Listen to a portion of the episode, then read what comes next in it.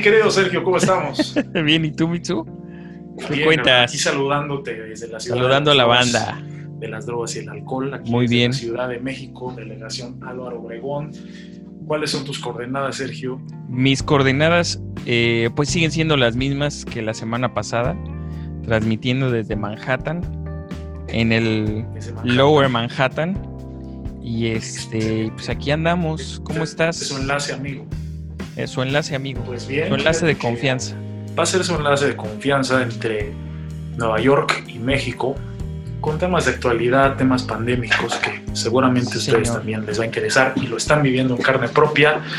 Y bueno, aquí en México estamos viviendo ahorita, digamos, la etapa más fuerte de la pandemia, aunque va en decremento las cifras, los decesos y los contagios y sobre todo la intensidad de, de- de la enfermedad, pues sí, se dice que esta es la semana más, más intensa y a partir de ahorita ya va a empezar, se ve una luz al final del camino, ya se abrieron los restaurantes aquí en México, ya puede haber música en vivo, ya inclusive este Ah, fin de ¿sí? semana fue el primer autoconcierto, mucha Ah, gente, ¿sí? a- a lo- exactamente, ya, ya hay autoconciertos, ya yo que me dedico a la música, mi querido Serge, como hablábamos en, en el capítulo anterior, yo sí ya veo una desesperación terrible de mis colegas amigos. ¿Cómo no? Decir, oigan, no manchen, esto es una brutalidad. Y como decías en el capítulo anterior, ahorita la gente ya está así como que, pues ya si me da, que me dé. Ya. Y bueno, entre esas estamos. Por cierto, este, nos mandaron un saludo el otro día. No sé si has visto, si eres seguidor del, del podcast de Kenny Los Eléctricos. no, Bueno, no es el podcast, es, un- es el Facebook, Facebook de Kenny Los Eléctricos. Y Ah, bueno, ¿sí? Kenny junto con, con su esposo, fíjate que yo no tenía mucho, mucho contacto, pero se me hace muy cagado porque pues hablando de la pandemia, de que estamos ahorita todos en casa, este, las conexiones, y claro que sí, el otro día mandaron un, un saludo diciendo que habían escuchado Churros y Charros, muy Órale, agradecidos, y por ahí estaremos haciendo próximamente una, una colaboración, esperamos próximamente. órale, buena onda, ¿eh? Yo conocí a Edgar. ¿Tú qué sabes de Kenny Pues mira. E- Edgar es su esposo, ¿verdad? Edgar es su esposo de toda la vida, bueno, desde muchos años. No sé si recuerdas a Fabián, mi excuñado. Cuando mi hermana estaba casada con ese personaje, él era manager de Kenny y de Edgar. Para los que no han visto las transmisiones, es Kenny en su departamento en la colonia Roma, que se echan sus vinitos, que se echan sus rancheras, la Kenny canta unas rolas, llora, y Edgar, su esposo, que según entiendo es músico, se está chingando sus chelitas, mandando Sí, sí, la sí, es bajista él. infinidad de seguidores. Bueno, ya poniéndonos en contexto, me dices, eh, este, los conociste cuando andaban rockeando más. Sí, sí, unos 10, sí, 15 yo estaba, yo apenas hacía mis pininos. Yo creo que he de haber tenido como unos 15, 16 años por ahí y este, y ahí edad. Ahí andaban en el rock. Y buena onda. Sí, buena onda. Digo, ya no, ya no sé qué han hecho después de, pues obviamente, o sea, yo creo que la mejor, la época gloriosa de Kenny, yo creo que fue en los ochentas, ¿no? Con esta de Sí, ¿verdad? No huyas de mí, Con No huyas todo de mundo- mí, que es una rola me encanta. que todo mundo le llama No rompas mi corazón o Tengo roto el corazón o algo así, ¿no? Yo creo que ese fue, ese fue su, su tope. En Nueva York se escucha un poquito de Kenny, o sea, si ves de repente a la bandita, tengo roto el corazón. ¿Sabes qué? Yo te voy a decir una cosa, ¿eh? La banda en Nueva York me tocó ir a un par de conciertos de rock en español y entre, más bien, antes de empezar el concierto ponían canciones de rock en tu idioma y la gente sí se sabe las rolas, pero lo que le raya, raya, raya, raya es maná, güey. Sí. Maná supo encontrar un nicho muy importante en la nostalgia, güey, porque muchos de los que de los que trabajan aquí en, en Nueva York, en Estados Unidos en general, pues son gente que ya son adultos ahora, que ya son andan en sus cuarentas, cuarenta y tantos, cincuentas, y que se vinieron aquí a Estados Unidos desde chavitos, y entonces como que se trajeron los recuerdos que ellos, o sea, las bandas que ellos habían escuchado desde chavitos.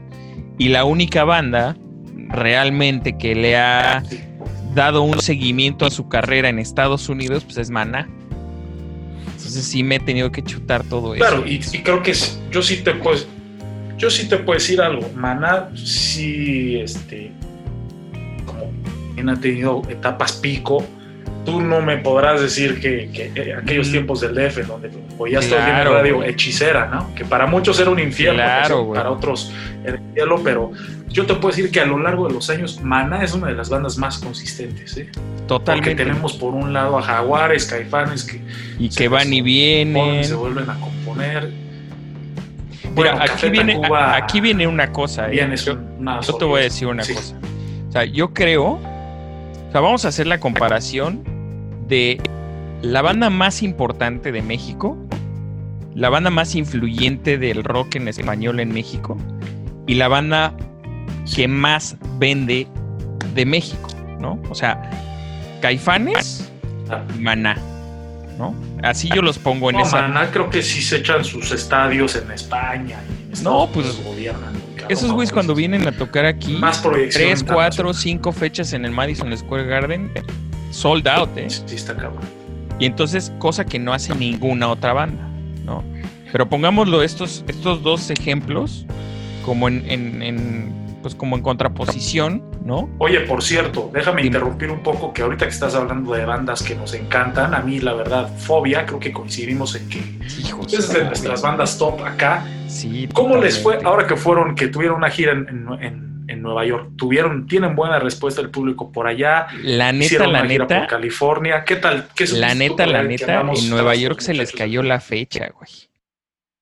En Nueva York no llenaron, no se vendieron. Canceló Se canceló porque no llenaron. Se hizo una devolución. Sí, claro, no hubo boletaje. O sea, más bien no hubo tantos este, boletos vendidos porque aparte en, la mismas, en las mismas fechas fue Caifanes. Entonces, Caifanes, pues sí, aquí sí arrasa. Ya. Aquí sí arrasa con la raza, la neta. Y también, o sea, yo lo que te quería ah, preguntar es, ¿para ti qué es mejor?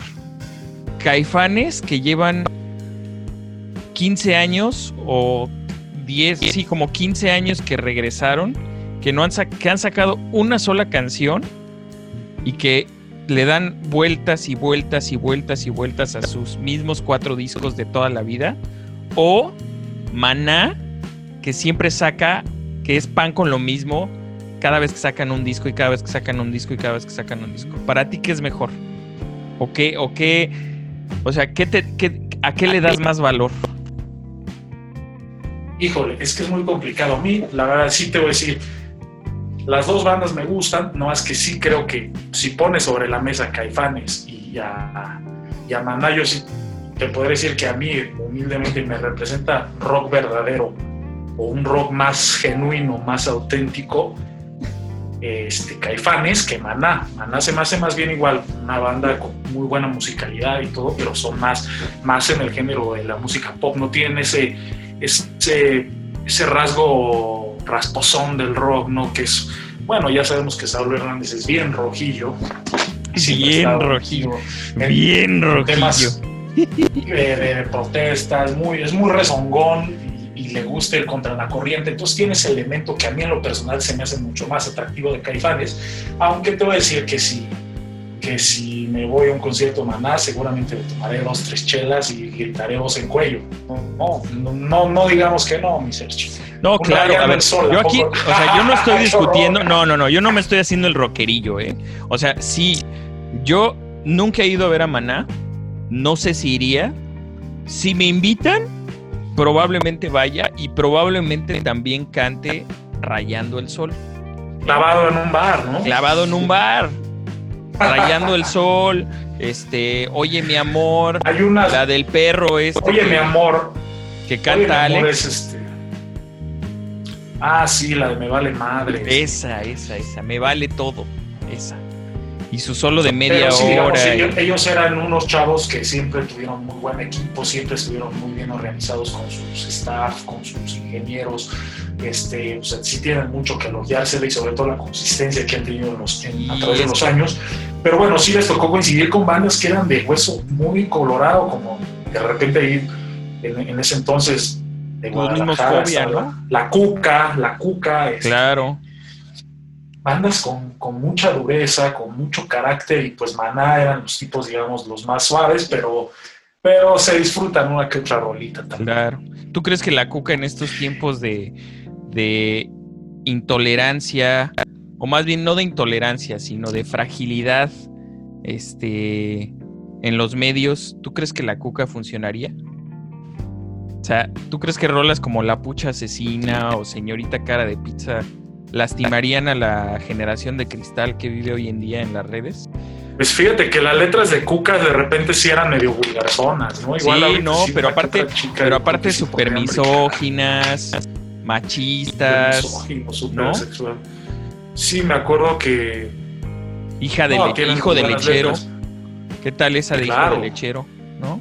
Quiero seguir nadando en el flujo de tu flor, pero que soy poca cosa, tal esa, no? que no soy digno de tu amor. ¡Sabor, salamos! Así es, Mitsu. Oye, bueno, el rock va a regresar, no sabemos cuándo, pero Algún día. Algún día. algún Fíjate día que va a regresar. Estamos al escribí- aire. escribí una columnilla. Escribí una columna para el maestro Arturo Rodríguez ahí en Notas sin Pautas sobre el unplug Claro. de el unplug de Claro, Alice in buenísima. Chains. Y yo, la verdad es que a mí cuando me preguntan, ¿tú crees que el rock está muerto? Yo no, no creo que esté muerto, pero sí creo que está en terapia intensiva. O sea, ya no existen, ya hoy por hoy, difícilmente encuentras un movimiento de, de un género del rock o una vertiente del rock que sea como, ah, la escena de Manchester, ¿no? La escena de el grunge de los noventas, la escena del Manchester del 97, 98, donde los hermanos Gallagher ahí estaban, este, la escena de del rock eh, psicodélico, ¿no? Pero una época que sí marcó una, pues sí marcó un antes y un después fue, yo creo que la época del punk de los 70s, como el, mediados de los 70s, después, de, después del heavy metal, de Black Sabbath, los este, finales de Led ¿Quién, Zeppelin. digamos, ¿Quién dirías que es una banda precursora de ese punk setentero, ¿no? Que es, Pues yo digamos, creo los que- orígenes. Me, me suena. Yo creo que los Sex Pistols, ¿no? Yo creo que los Sex Pistols es un gran ejemplo de eso.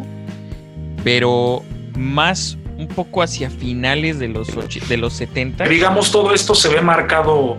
Todo esto se ve marcado por la muerte. El de fin de Led. Zeppelin, ¿no? Ah, bueno, sí, claro, de, de John Bonham, claro. De Claro, John sí, Bonham eso viene una ahí- era de, de nuevas bandas, nuevos Claro. sonidos. Totalmente, totalmente, totalmente. Pero aparte, ya ahí ya se empezaba a marcar una tendencia de, pues, de Joan Jett, de las Runaways, de Susie and the Banshees, de Blondie, de los Sex Pistols, de los Talking Heads. Pero hubo una banda que yo creo que sí está en mi top 3 de bandas favoritas, de Police. Y yo creo que un personaje clave en la historia del rock y en la historia de la música contemporánea sería para mí Stuart Copeland, el baterista. ¿Tú qué opinas, Mitsu?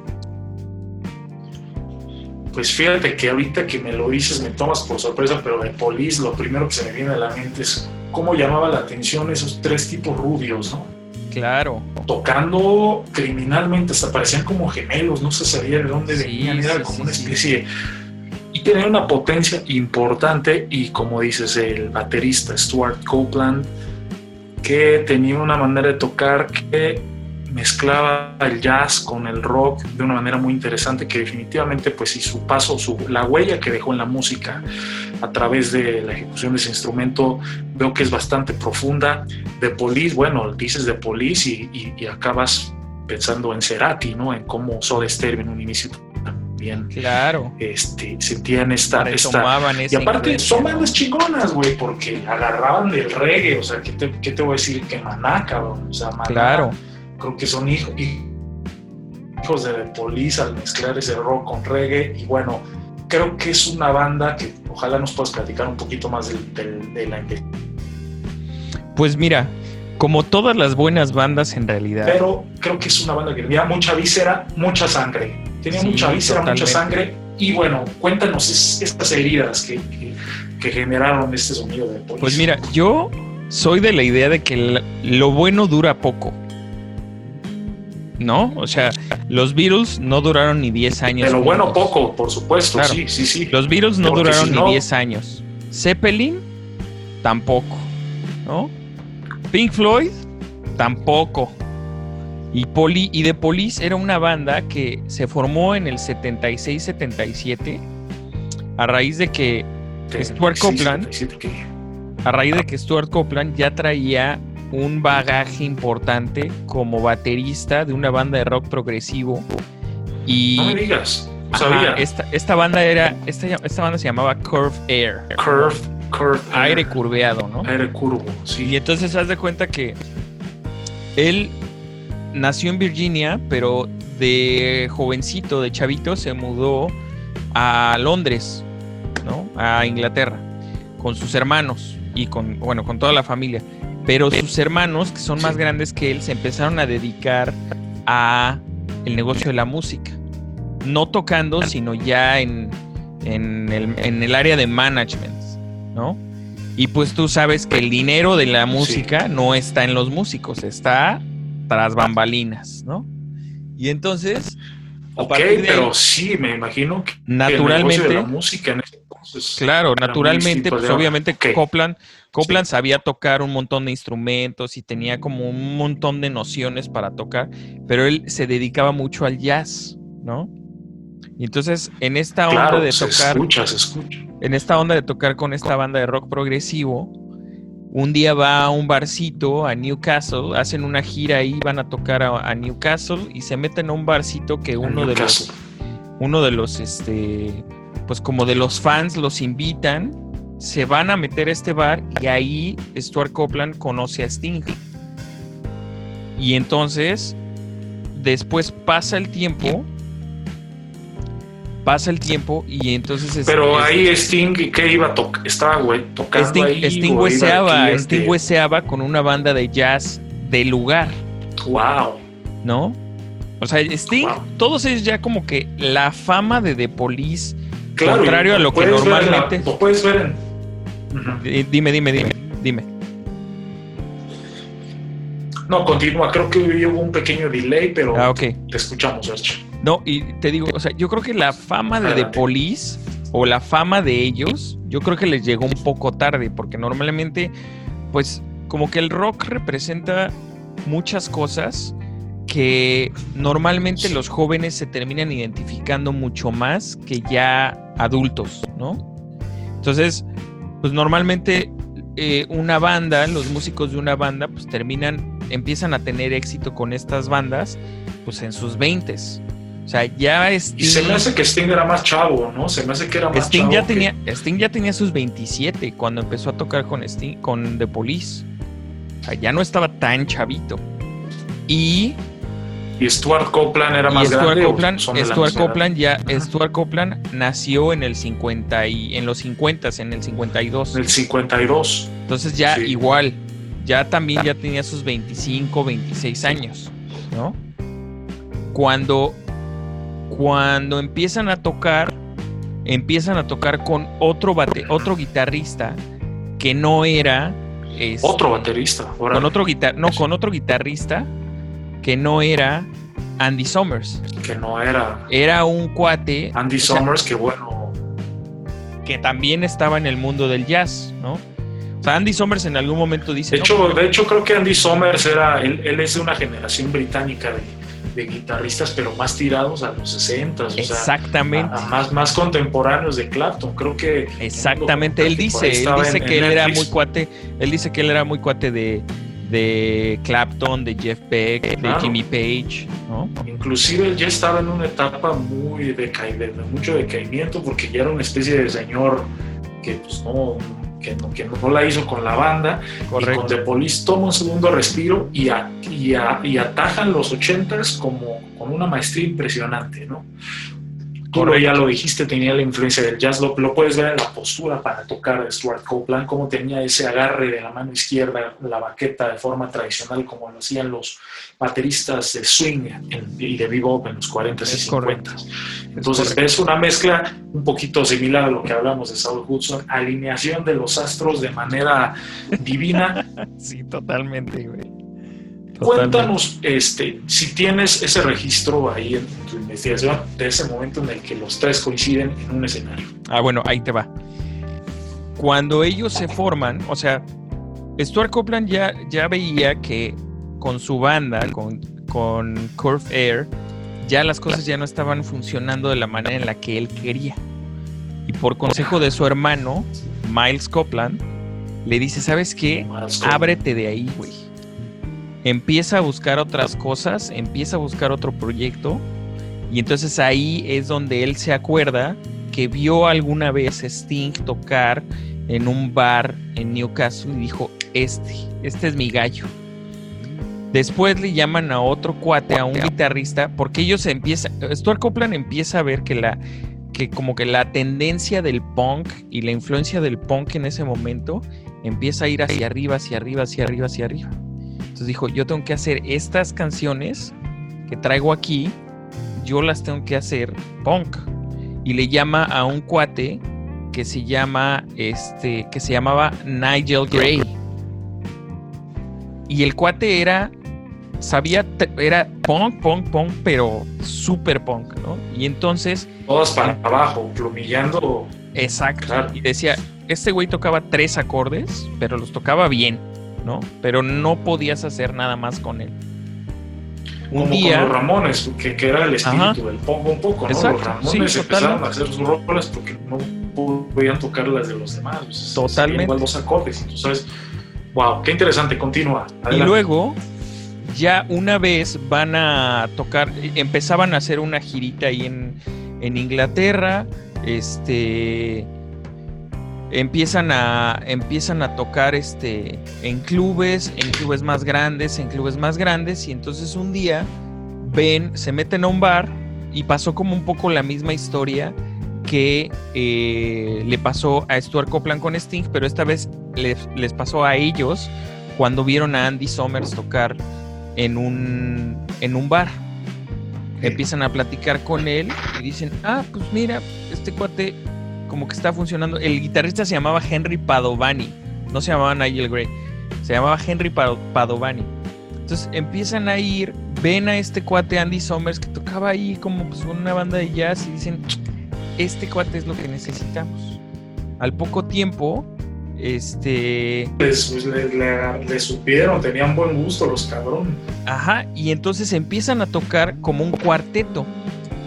Y de repente dicen, no, ¿sabes qué? Este güey ya no está jalando. ¿Qué toca el, otro güey? El, otro, el Padovani, ya no está jalando. Padovani. Dicen, bye, güey. Y a partir de ahí se vuelve trío y empiezan a despegar. De hecho, la única canción que grabó Padovani es la de Fallout. Esa es la única canción que grabó y se quedó como un máster. Y ya nunca más volvieron a grabar con ese güey. Entró Andy Summers y ya empezaron a grabar todo. Pero la relación que ellos tenían era, o sea, ellos, ellos mismos lo comentan, o sea, era, era como muy de hermanos, ¿no? Era, o sea, molestándose, molestándose todo el tiempo, molestándose todo el tiempo, y era como, había una energía en ellos que era lo que les daba como gasolina para seguir tocando y para seguir como haciendo cosas y tal, pero que las, las broncas en los estudios de grabación, en los ensayos, en las tocadas eran así top, top, top, top de, de, intensidad, de tensión, de adrenalina. Y que cuando ya tocaban, pues ya ahí ya se volvía otra cosa, ¿no? Es que está cabrón las bandas y, y bueno, este, en este caso que era, yo creo que habían la personalidad muy fuerte de Stuart Copeland contra la del el señor Sting y también por ahí se había mencionado que como buen genio musical o digamos esas figuras que son una fuente inagotable de creatividad, padecía de trastorno bipolar. No sé si eso sea verdad, porque ahorita el señor Sting es un señor que hace yoga, se dice experto en el sexo tántrico, este, la meditación, el autocontrol. Es muy Pero él dicen que él iba, él iba para hacer un tipo un Axel Rose, como hablamos en nuestra misión anterior.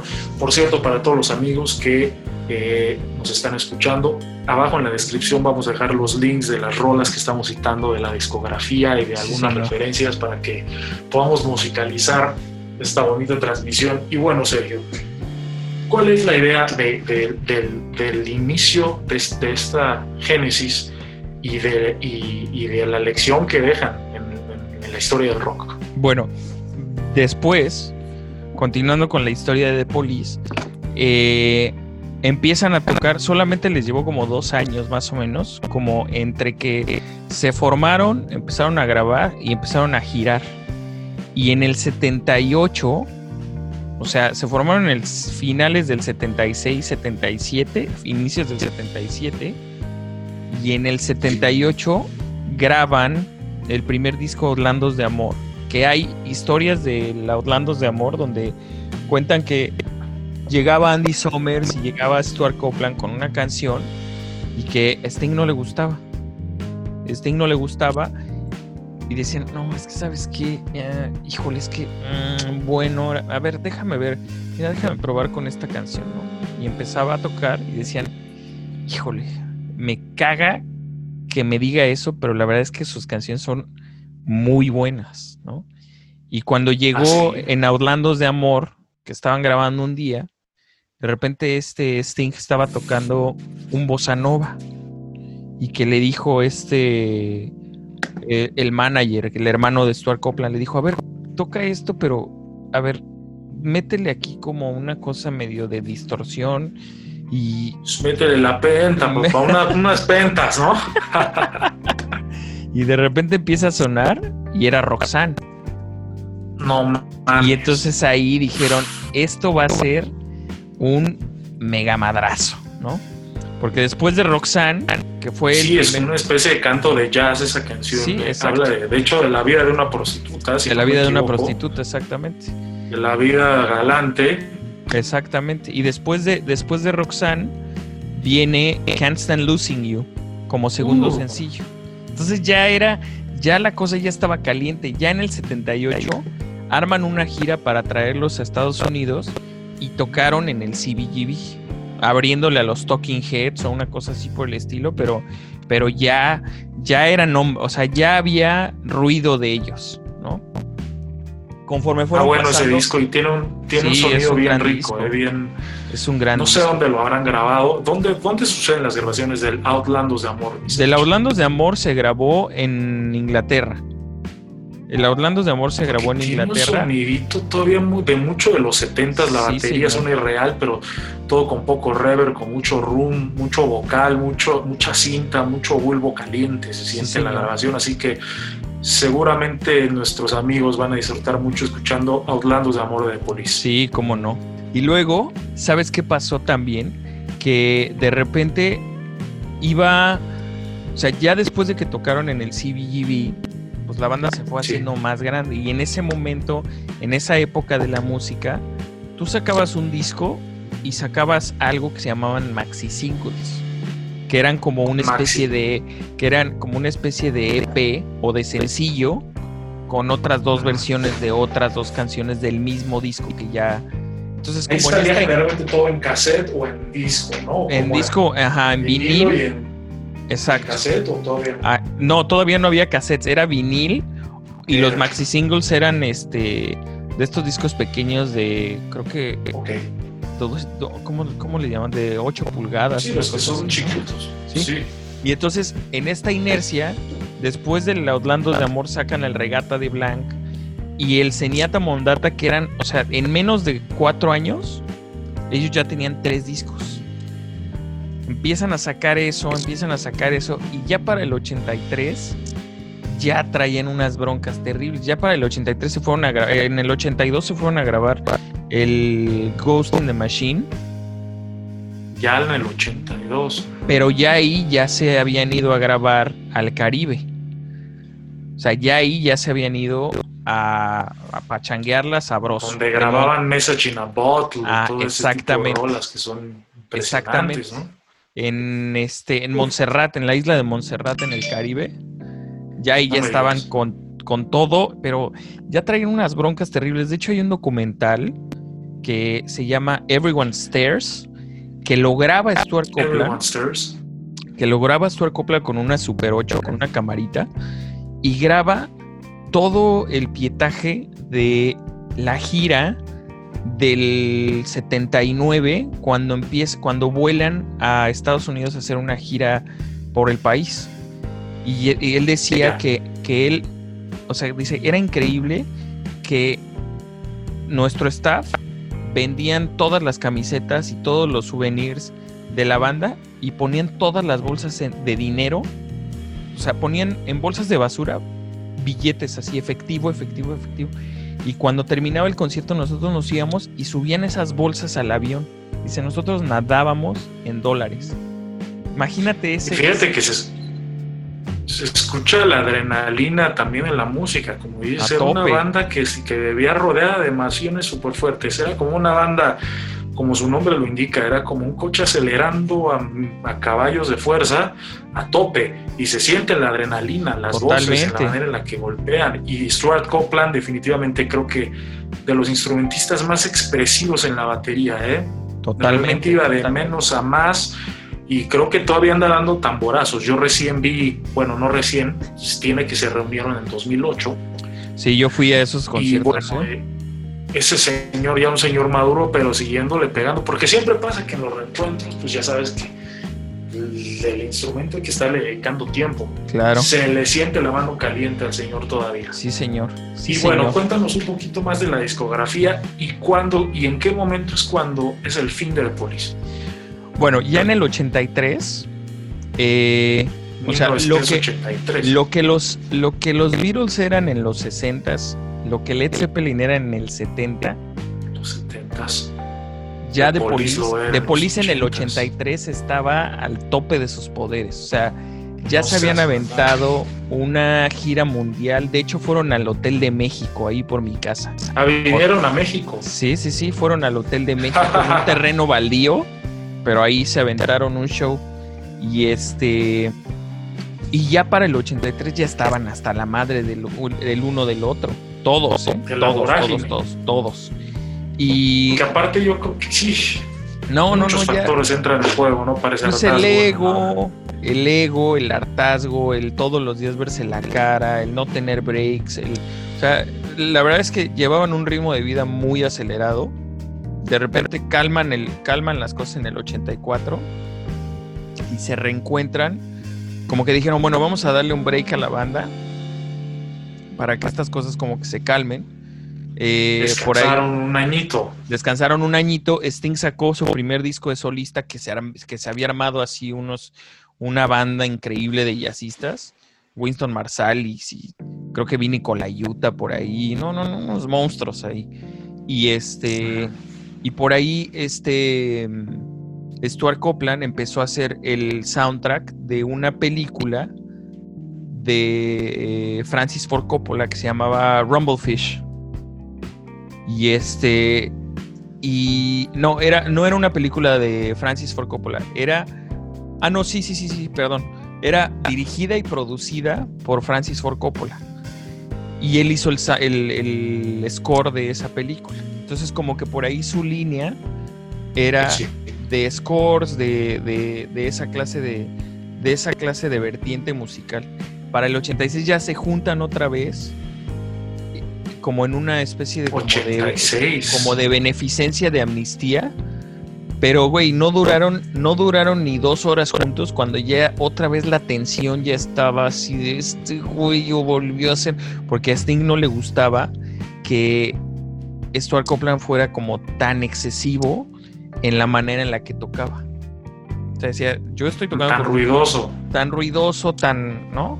O sea, yo estoy tocando con un monstruo, Es que sí le pegaba bien, cabrón. pero le pegaba, le pegaba. En ese entonces yo creo que no había el inicio, perdóname, híjole, tuve aquí una fallita con el micro, perdón amigos. este, no había el INIR, entonces yo creo que sentía esos platillazos a flor de piel en el ¿Cómo no? Y luego échate, échate 30 conciertos en un mes, güey. Sí, con no, no, aviones no, no, y con pedas y con. No, pues. Sí, no, no, no. Tinitus, tinitus. De hecho- entonces, bueno, de eso hecho, está ya interesante. Se queja, se queja de que tocaba Sí, fuerte. Se ¿Qué quejaba. dices tú, Arcoplan, a eso? No, pues él le valía. O sea, él decía, pues es que Ah, yo así toco. Yo así toco y si quieres. Y si no, pues no. Entonces dijo, pues no. Terminan por, por romper ya como. No como relación eh, personal, sino como solamente laboral, porque se seguían viendo y se seguían. O sea, eran como hermanos. La realidad es que era como eran como hermanos los tres, ¿no? Este.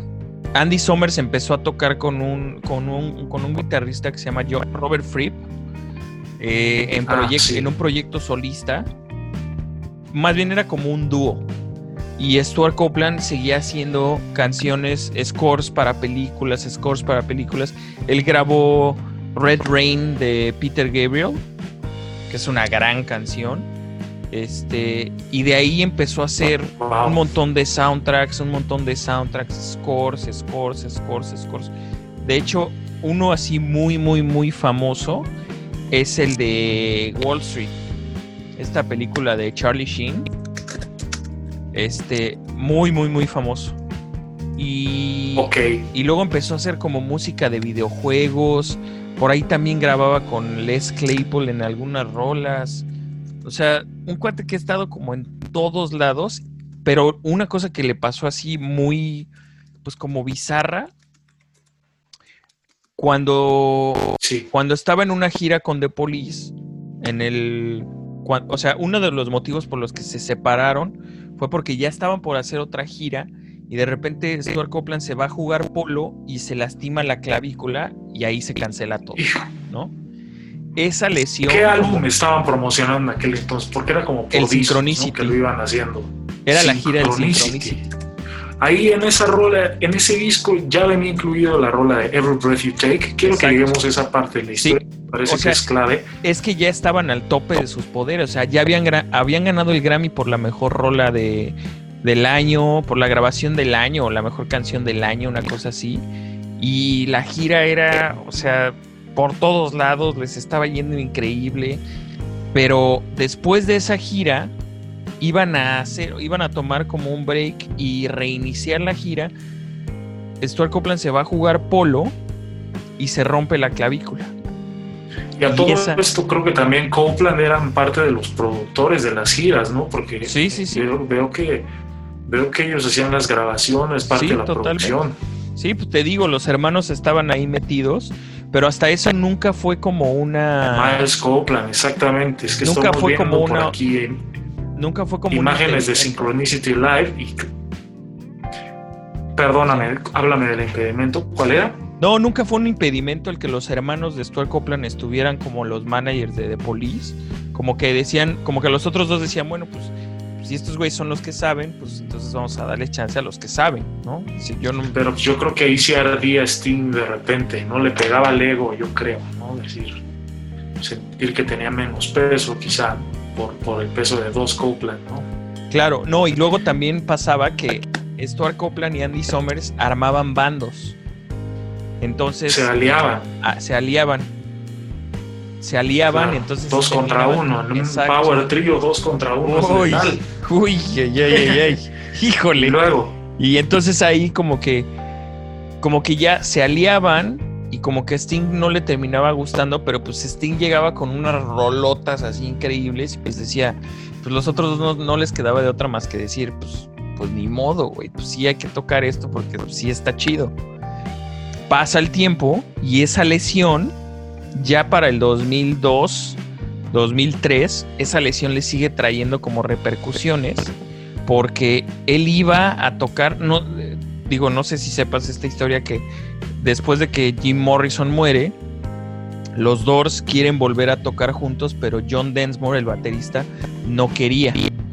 Entonces Ray Manzarek y Robbie Krieger, el baterista, el tecladista y el guitarrista, empiezan a hacer otra banda y le empiezan a llamar a otros bateristas para que vayan a, tocar las, las canciones de los Doors. le llaman a Stuart Copeland, pero Stuart Copeland otra vez, este, otra vez eh, se lesiona y se demandan entre ellos. O sea, una cosa como, como, extra, como muy surreal.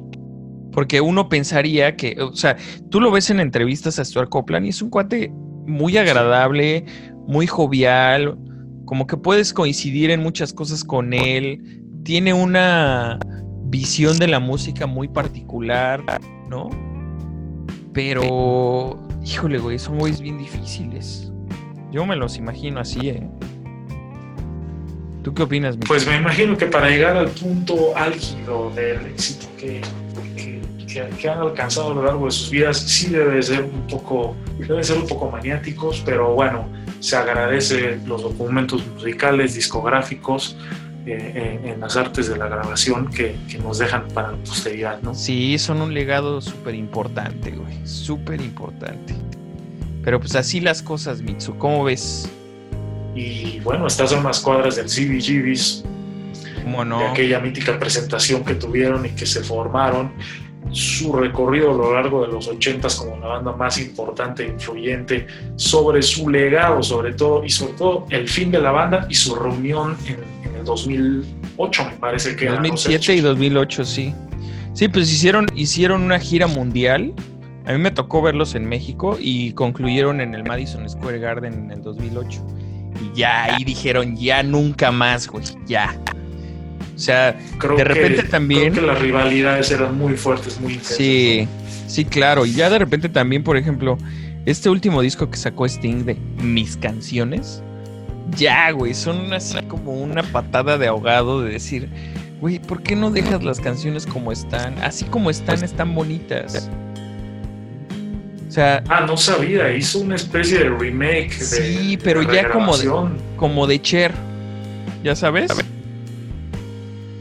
Ahí como Technotronic, ahí como Technotronic. En las canciones de The Police, ¿te refieres? Ajá, pero es que son, o sea, en el sentido estricto, pues sí son sus canciones, porque pues obviamente él las escribió, está bien, está bien. Las retomó en la raíz. Exactamente. Vamos a por favor. Vamos a tratar de escucharlo. Porque tienes una cantidad, tienes una cantidad de datos muy ricos, Sergio. Queremos agradecerte aquí todo, todo todas las experiencias y bueno, toda esa investigación que has hecho y que la estés compartiendo con nosotros. No, pero es que. ¿A quién le vamos a mandar saludos en este misión? Eh? ¿A quién le mandamos saludos? A ver, cuéntame. ¿A quién le mandamos? Le, le mandamos un saludo a. ¿Sabes también quién era bien fan de The Police? Nuestro amigo Selman. Selman Noglin, así es, mítico baterista de la Ciudad de México. mítico, ¿eh? Mítico. Ya sabes, de esos personajes anónimos que son tremendos músicos, tremendos talentos, alquimistas también, artistas. Y bueno, qué mejor que mandarle un saludito a Selman Noglin. Hay que Y a ver qué nos puede compartir de memorabilia de, Stuart Copeland y de Police, que pueda compartir aquí con, con la banda, ya sea algún documento en libro, en alguna biografía, PDF, este, algún material. Yo me acuerdo, yo me acuerdo alguna vez. Un disco. Yo me acuerdo de las, de las primeras veces que íbamos a su casa.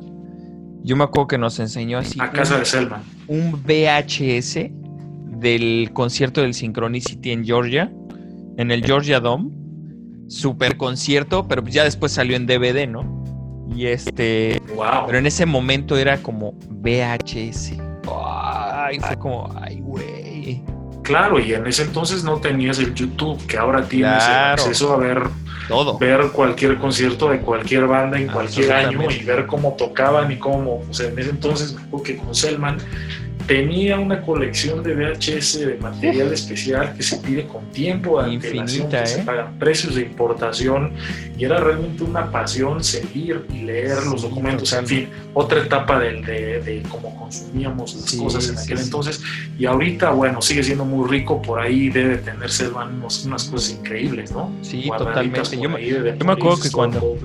Yo me acuerdo que alguna vez ensayando con unos cuates, llegó uno, un, este, un amigo en común, Raúl, llegó y nos dijo, ¿qué creen?